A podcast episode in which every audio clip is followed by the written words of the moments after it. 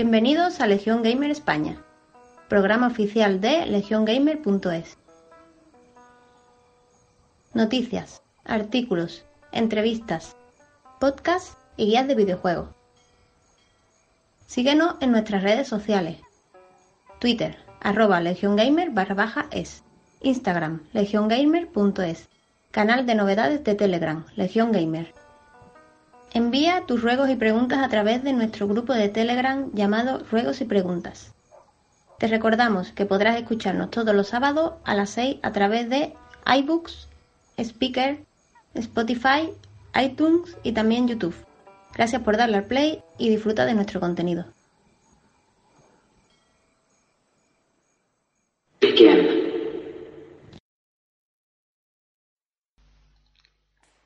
Muy buenas a todos, damas y caballeros. Bienvenidos una vez más al programa oficial de Legión Gamer España. Yo soy Chris, el presentador habitual, y en esta ocasión os traemos una nueva entrevista. Em, él es una de las personalidades más recientes del mundo de los videojuegos. Es de un videojuego que ya hemos hablado anteriormente en el podcast, Hot the Night, que saldrá para Steam, Linux, Mac, Nintendo Switch y PlayStation 4 eh, donde controlaremos a un miembro de los Stalkers y debemos enfrentarnos a un mundo abierto lleno de trampas, puzzles, jefes, monstruos, bestias y todo lo que te puedas imaginar. El juego se define a sí mismo como un videojuego de acción y aventura al estilo de Secret of Mana eh, o The Legend of Zelda pero con una dificultad más similar a Bloodborne y, o Dark Souls o Sekiro Shadow Die Twice, por decir algunos.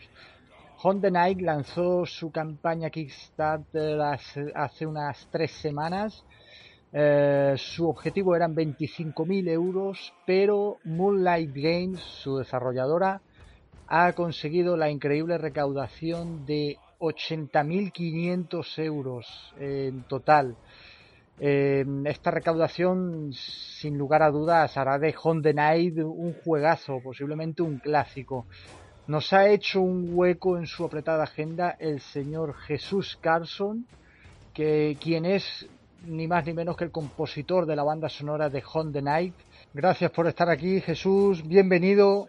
Hola, muy buenas, Chris. Un saludo a todos los seguidores de Legión Gamer España. Bueno, Jesús, sin enrollarme, ¿cómo, ¿cómo, ha sentado esta gran noticia la recaudación de 80.000 euros en vuestro estudio? Lo primero, pues agradecer que hayáis pensado en mí para esta entrevista. Es un auténtico placer estar aquí y, compartir estos momentos con, con, todos los gamers de la Legión. Respondiendo a tu pregunta, pues estamos muy bien, Chris, muy contentos, como os podéis imaginar. Hemos recaudado más de un 300% de lo que pedíamos en un principio, lo que nos posiciona como uno de los proyectos más exitosos del panorama nacional en la historia de Kickstarter. Y contento sobre todo por, por tres razones fundamentales. La primera, obviamente, porque ese nivel de recaudación en el crowdfunding nos va a permitir tener mejores recursos para llevar a cabo nuestro proyecto. La segunda, porque, porque vemos que el proyecto pues, ha gustado, ha ilusionado al público y al que siempre agradeceremos infinitamente todo el apoyo, no solo económico, sino también el cariño que nos ha facilitado por redes sociales, email, mensajes, etcétera, participando en concursos de fanart, en fin, eh, preguntando, respondiendo en Kickstarter, gente que, que de verdad le interesaba, ¿no? Ver más cosas del juego y bueno, pues la tercera la tercera razón, una razón también muy esencial, que es una inyección de, motivación brutal, el, ver cómo se valida el trabajo que con tanto esfuerzo nos ha, costado y sin duda nos, nos seguirá costando. Pero este subidón, como he dicho, de motivación nos va a permitir empujar con más fuerza y trabajar mucho más duro, porque ya sí que es verdad que, que tenemos que hacer algo bueno. Bueno, seguro que sí, seguro que con que salga mínimamente parecido a lo que hemos visto en el trailer, yo creo que saldrá un juegazo, la verdad. Eh, bueno, sin meterte en un aprieto, Jesús, estado de desarrollo ahora mismo del juego, algún porcentaje más del 50%, lleváis hecho, menos, ya está implementado más o menos todo, la jugabilidad, ¿cómo, va la cosa ahora mismo en cuanto a desarrollo? Pues mira, Cris, actualmente tenemos establecido el, el core del gameplay con las mecánicas principales ya cubiertas y gran parte de la inteligencia artificial de los enemigos desarrollada. Eh, sabemos, sabemos que el punto que más tiempo nos va a consumir actualmente es el diseño narrativo y el tema del pixel art. Ya estamos trabajando mucho en ello y parte de, la recaudación del crowdfunding irá destinada a que el juego se pueda ver bastante mejor. Todavía están en desarrollo varios bosses del juego y sus mazmorras correspondientes. Todo el planning de lo que es el desarrollo del juego está perfectamente hecho pero claro, no te puedo hablar de porcentajes. Queremos que cada detalle pues esté mimado, cuidado y no solo el uso del color y la correcta integración de las mecánicas jugables. También conseguir que el propio entorno cuente una historia.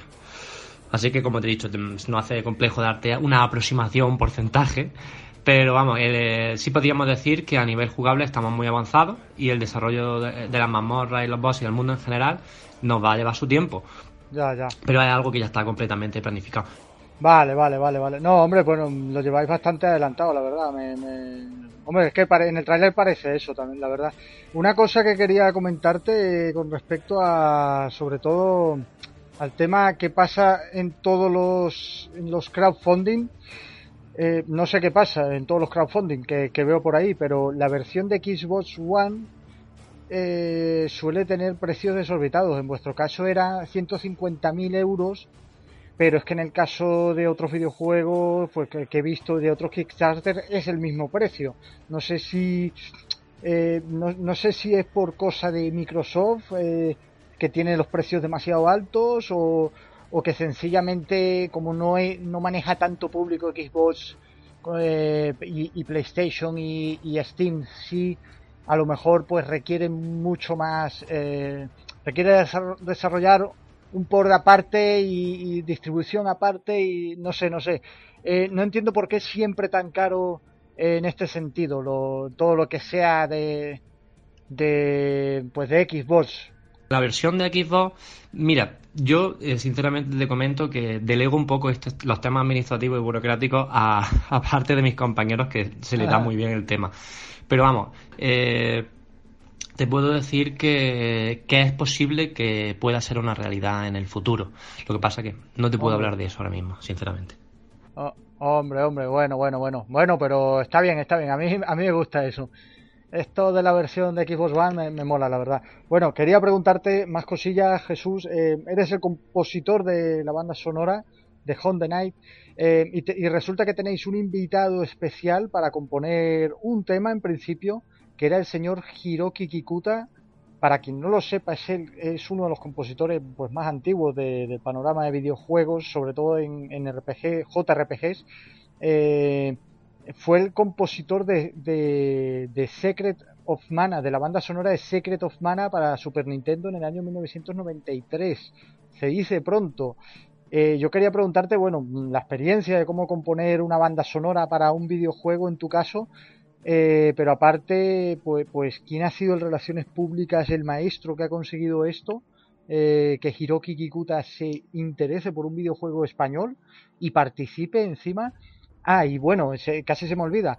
En principio iba a componer una sola pieza musical, una sola, pues, pues un solo tema, pero habéis superado los 80.000 euros, así que ahora compondrá más temas, ¿no?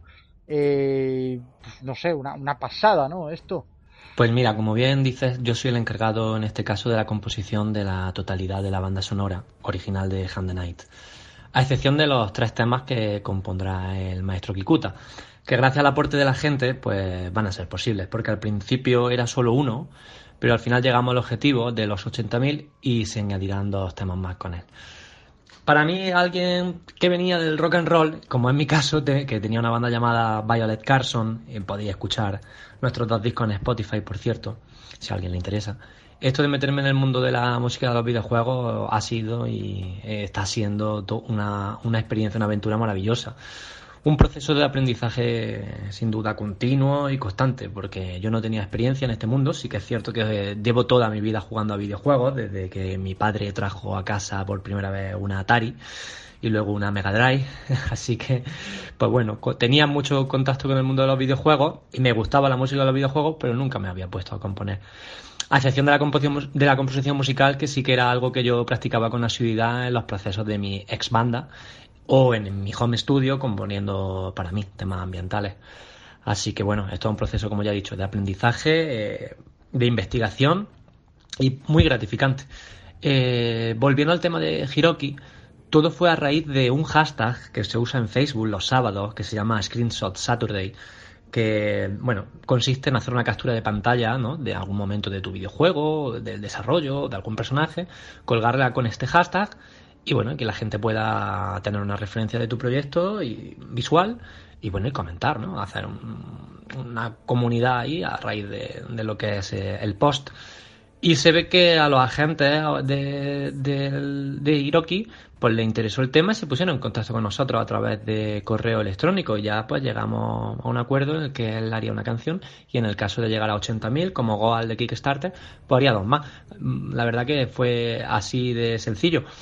Eh, le llamamos la atención. Hostia, hostia, hostia, qué, pasada, me, no me dejas flipando, no, no sabía el movimiento eh, y bueno, es que es eso que dices tú, que sencillamente le llamamos la atención, ¿no? Eh, eh, es que es una pasada, yo, yo te tengo que ser sincero, yo no conocía a este hombre, el nombre no lo conocía, sí que conocía a Secret Mana, por supuesto, si me dices Yasunori Mitsuda o Nobuo Uematsu, pues sí que habría caído, pero, pero que un hombre así tan, tan grande de repente entre al equipo de, un videojuego español, ¿no? Y encima una desarrolladora, pues que, acaba de nacer y tal, eh, es algo así como que muy, muy imposible, ¿no? Y, ahí está, Hiroki Kikuta, eh, eh, lo tenéis en el equipo, es una pasada, ¿no? Tener a Hiroki Kikuta en nuestra fila es algo increíble, algo con lo que jamás hubiéramos soñado no solo Secret of, Mana, sino Tiara o, Rise of Mana o Indivisible, Soul Calibur, en fin,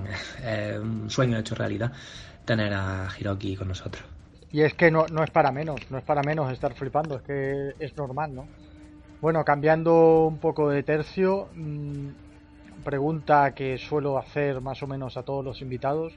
Siempre suelo preguntar videojuegos favoritos, pero en esta ocasión voy a preguntar eh, videojuegos de cualquier era, de cualquier época, cualquier generación, cuya banda sonora te haya gustado, te haya enamorado, etcétera. Mm, videojuegos cuya banda sonora me haya gustado. Mm, es de esa clase de preguntas que son difíciles de contestar porque hay decenas de ellos. Eh, yo pienso que los videojuegos son un arte en su totalidad porque dentro de ellos abarcan muchos tipos de vertientes como son el diseño, la arquitectura, dibujo, fotografía, animación, en fin, posiblemente de las artes más, más completas. Se parece bastante al cine, pero damos más posibilidades. Lo más destacable en este caso sería que permite al espectador ser activo, partícipe, tener la capacidad de interactuar, cosa que no pasa en el cine. Pero bueno, me estoy yendo un poco por, por la rama. No, no, no, completamente de acuerdo. Eh, muchas veces, vamos, me he metido en problemas por comparar con el cine, pero es eh, completamente de acuerdo con todo lo que has dicho. Es eso, utiliza fotografía, utiliza literatura, utiliza eh, pues, pues, la dirección cinematográfica, algo de teatro, bueno, la banda sonora, evidentemente. es que es eso, es un compendio, ¿no? Es precisamente lo que has dicho. Pero bueno, de, de hablando de videojuegos que te haya gustado banda sonora, que me puedas decir uno, dos, pocos. Es difícil quedarse solo con unos pocos. Por banda sonora, te podría decir eh, cualquier cosa así, hecha por Nobuo Uematsu, compositor de muchos Final Fantasy, Chrono Tiger. También te diría los trabajos de Moto y Sakuraba. Ender Souls me parecen brutales y muy épicos. La saga que combina muy bien la soledad, eh, lo lúgubre eh, y lo tremendo ¿no? de, una, de una batalla. Y los Bloodborne, el Bloodborne, también te lo diría. The Last of Us, el trabajo de Santa Olaya me parece genial. Y eso así dentro de lo que son orquestales. Eh, si nos vamos por otro sitio, la integración de la música folk pop en Life is Strange me gustó mucho. El uso de los sintetizadores minimalistas en Hyper Light Drifter me encantó. Sin duda, el compositor de este último, Disaster Peace, es una gran influencia para mí. Aunque en Hunt Night no se, no se note mucho, ya que es más orquestal. Eh, y si tengo que referirme a generaciones más pasadas, Mm, bueno, me, encanta Echo de Dolphin, suena muy psicodélico. Streets of Rage y por supuesto Sonic. Como te habrás dado cuenta, soy bastante ceguero. Ah, Vaya rollo de soltado, lo siento. No, no, no, no te preocupes, hombre. Si yo a mí me encanta este debate, es un debate de siempre, eh, bueno, en este podcast y en otros, y en foros, y en Twitter, y en todos lados. Eh, no entiendo la gente, hombre, no entiendo, respeto, pero no entiendo todavía a estas alturas como todavía hay, gente que le gustan los videojuegos, les encantan y pueden decir que, que no tiene nada que ver con el cine, tiene cero de cine.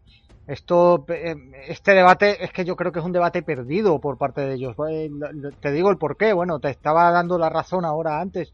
Eh, Dragon Slayers es un videojuego, el, videojuego de Ralph Bakshi es de 1983. Es decir, eh, una persona ya estaría rozando los 40 años cuando salió este videojuego, si, si nacía en ese año, ¿no? Eh, ese videojuego, bueno, muchísima gente no lo ha tocado en su vida, lo tenemos en realidad para Steam, para Play 3, Xbox 360, Play 4 también, ha salido una remasterización, etcétera. Ese videojuego es un largometraje animado de principio a fin, en el cual tú juegas con un Quick Time Event, tienes tu, jugabilidad, tu, cruceta, eh, escudo y espada. Y y joder, el videojuego es que era un largometraje animado, era una película de animación, no tiene gráficos eh, eh, en tiempo real, por así decirlo, es toda una secuencia, o, al revés, mm, los gráficos en tiempo real son perfectos, son un, largometraje animado. Eh, han salido otros videojuegos así en su momento, parecidos, por ejemplo está Fantasmagoria o Fantasmagoria 2 en PC, una aventura gráfica que era con personajes reales. Y, y también, bueno, y también eh, varios videojuegos para Mega CD salieron a patadas, videojuegos que eran como películas interactivas, eran básicamente como Dragon Slayer y Space Ace, que son del Ralph Bakshi, los dos videojuegos. el mismo creador que hizo la película Tigra, Fuego y Hielo, o Hielo y Fuego, o en, en inglés, en original, Fire and Ice del 84 diría que es la película, ahora no caigo, 84, 83 también, eh, con la técnica rotoscopia y tal. Pero bueno, eh, al, margen de todo esto, ese videojuego es súper antiguo y ya era una película, eh, una película interactiva básicamente. Luego tenemos Another World, que es del año 1991 de Eric Shahi, de Delphine Software. Es el, el videojuego que Hideo Kojima le dejó flipando. Yo lo he dicho ya varias veces en este, en este podcast. Eh, el, primer videojuego que dejó a Hideo Kojima flipando y, es que no es para menos. También lo podéis jugar en Android, en, Super Nintendo, me parece que en Mega Drive también salió, en PC, en PlayStation 3, en PlayStation 4, la, edición 20 aniversario. El videojuego es eh, no tiene secuencias, eh, CGI, por así decirlo, es todo tiempo real al 100%, pero de repente estás jugando y sin tiempos de carga ni nada, te mete esas secuencias con los gráficos del juego y son secuencias que además de utilizar la técnica del rotoscopio, que es pues pues era como, como la captura de movimiento que antes decías, eh, era, era hacerlo súper real pero dibujado, ¿vale? Eh, de repente veías unas secuencias bestiales, ¿no? Y, y, saltaba de un momento a otro en secuencias donde te cambiaba la jugabilidad completamente, te utilizaba lenguaje de cámaras, primerísimos planos, eh, planos secuencia, eh, etcétera, etcétera. Es que, era, es que era eso, una obra maestra. El juego es una obra maestra. Dura 15 mm, minutos o 20 minutos pasarte el juego. Era complicadísimo, eso sí, una vez te lo sabes todo, dura eso, 15 minutos pero pero el juego es que era una maravilla a nivel técnico. Y yo recuerdo fliparlo tanto con Prince of Persia 1 y 2 y con ese, fliparlo en colores en su momento. Y Dragon's Slayer no lo conocía en aquel entonces, lo conocí ya años más tarde y me quedé flipando cuando supe que era de, 1983.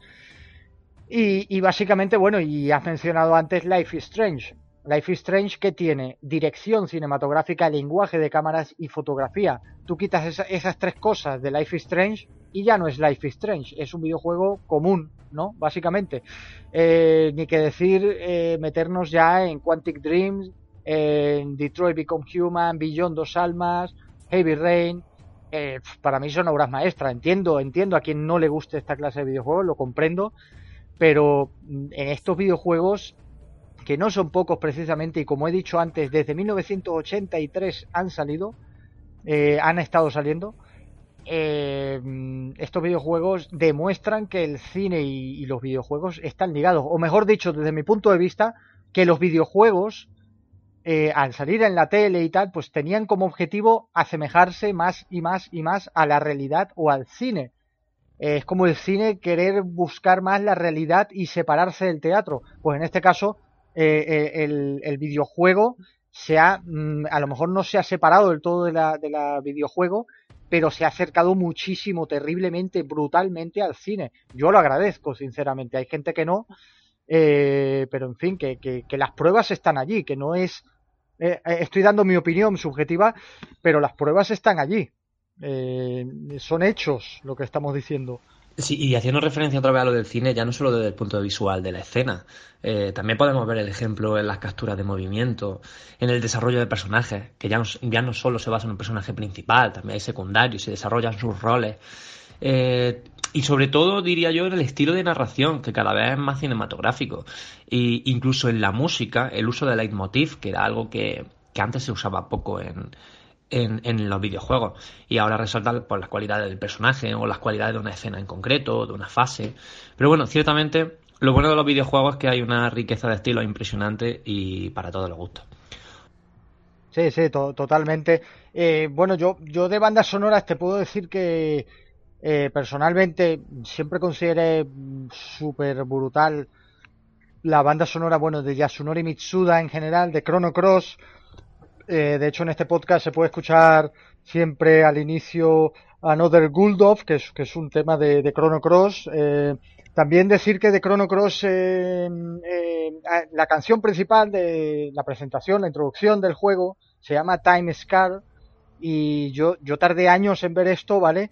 Eh, tú pones, has dicho antes Chrono Trigger, que, también es uno de tus favoritos. Si pones la, la, presentación de Chrono Trigger, eh, bueno, la canción la reconocerás enseguida, en segundos la reconoces, ¿no?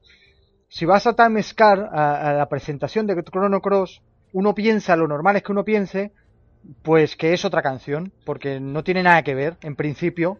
Yo, como he jugado tantísimas veces el juego, he visto tantísimas veces la presentación, eh, es una saga que me encanta, es de mis favoritas, hubo cierto momento, años más tarde, en que, pues por lo que sea, escuché una, una y otra y las relacioné y dije, hostia, pero si es la misma canción, es la misma canción, pero tocada, yo, yo no sé mucho de esto, pero tocada eh, eh, con, los mismos acordes, pero a lo mejor eh, con menor nota o mayor nota, cambiando ligeramente alguna cosilla, pero, pero la estructura es la misma, o sea, en el momento en que suena el estribillo, suena también en la canción de Chrono Trigger, en el momento en que hay un parón, hay un parón también en la canción de Chrono Trigger, y son cosas que yo, yo me enteré años después, ya te digo, yo, yo no soy músico, mi padre sí que es músico y, y en mi familia ha habido también músicos de academia, eh, y, bueno, eh, eso, que, que, tengo algo de oído, vamos a decir, no, no soy un maestro, pero tengo algo de oído, eh, toco algo de guitarra, de bajo, eh, etcétera.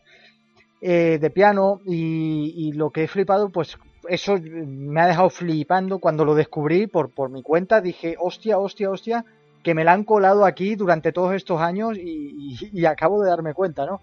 Y luego otro videojuego mm, que no se suele mencionar mucho y me parece que, que tiene una banda sonora bestial es el Vagrant Story del año 2000, también de Square Enix, que, que bueno, es, aparte de ser un juegazo, una obra maestra, la banda sonora es brutal también, me parece increíble esa banda sonora.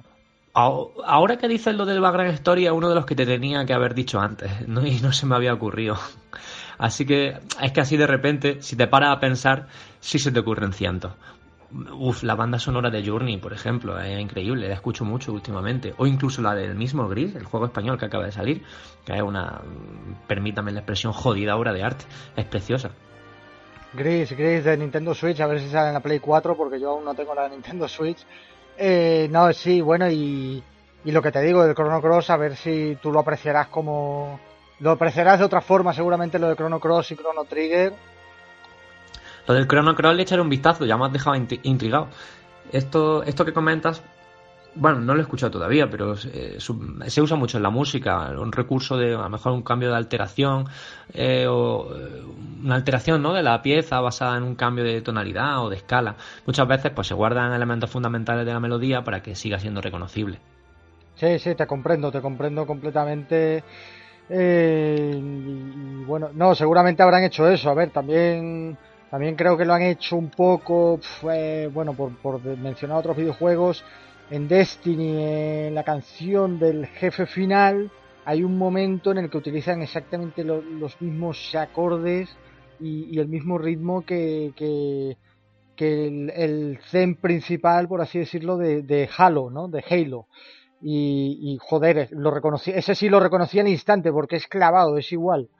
Eh, pero bueno, de, nada, decirte de todas formas, yo ya te digo, no, no soy músico, pero bueno, te, pasaré este vídeo, te pasaré ambos vídeos.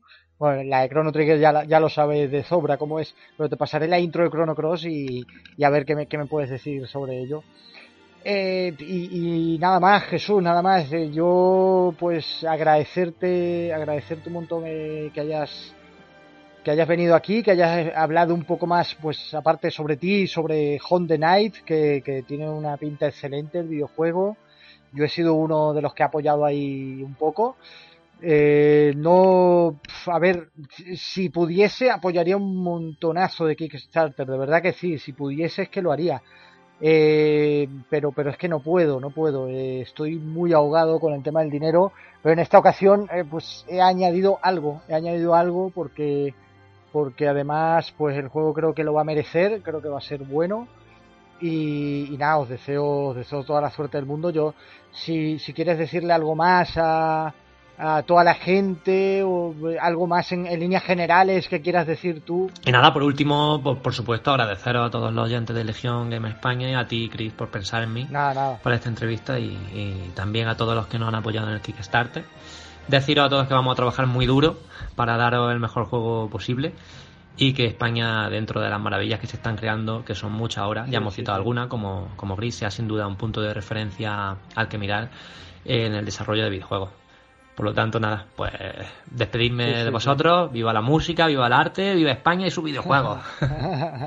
claro, claro, claro que sí. Quiero mencionar, como siempre, siempre os menciono, eh, Crossing Souls de Furatic, de la desarrolladora sevillana. Bueno, uno de mis videojuegos favoritos de la generación, sin ninguna duda. Muy, muy orgulloso de ese videojuego. Y, creo que voy a sentirme también orgulloso de Honda Night, seguramente. Bueno, y no quiero no quiero dejar menospreciar a otros videojuegos, ¿no? Eh, Timothy vs. The Aliens, eh, Moonlighter, eh, Summer in Mara, que se viene pronto, Dayland también de Chibic Studio, etcétera, etcétera.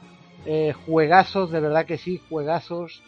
Y Castlevania Lords of Shadow, que, fue uno de los que abrió la veda en cuanto a, bueno, abrió la veda, iba a decir en cuanto a indies, pero en realidad no, en realidad indies ya venían de atrás, de antes pero Castlevania Lords of Shadow en la pasada generación, en el 2010, que, fue, pues, fue y todavía creo que es la, producción de videojuegos más grande que se ha hecho eh, en España, ¿no? Eh, fueron a grabar la banda sonora, me parece que en los estudios de Los Ángeles, donde también grabaron Star Wars o Regreso al Futuro, etcétera, etcétera. O sea, una, una salvajada de pasta ahí.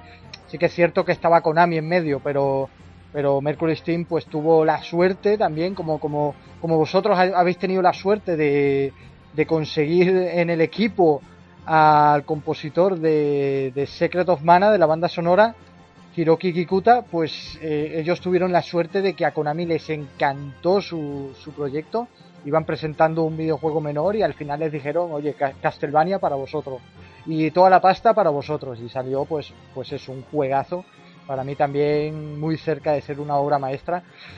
Eh, y nada, muchísima suerte Jesús, muchísima suerte a todo el equipo de Moonlight Games. Y nada, a la espera, quedamos a la espera de vuestro juego. A todos los oyentes de Legión Gamer España, deciros muchas gracias por estar ahí una vez más.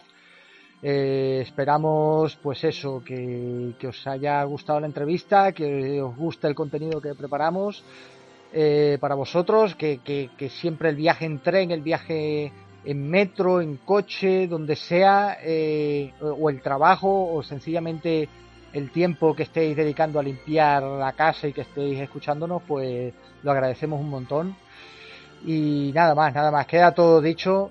Moonlight Games se va a, va a hincar los codos ahí para, para poder dar un juegazo con Font the Night yo espero que sí y tiene pinta de ser un juego difícil además. Y nada más, nada más. Muchísimas gracias a todos los oyentes y nos vemos en la próxima oportunidad, ya de cara al E3 2019. Hasta luego.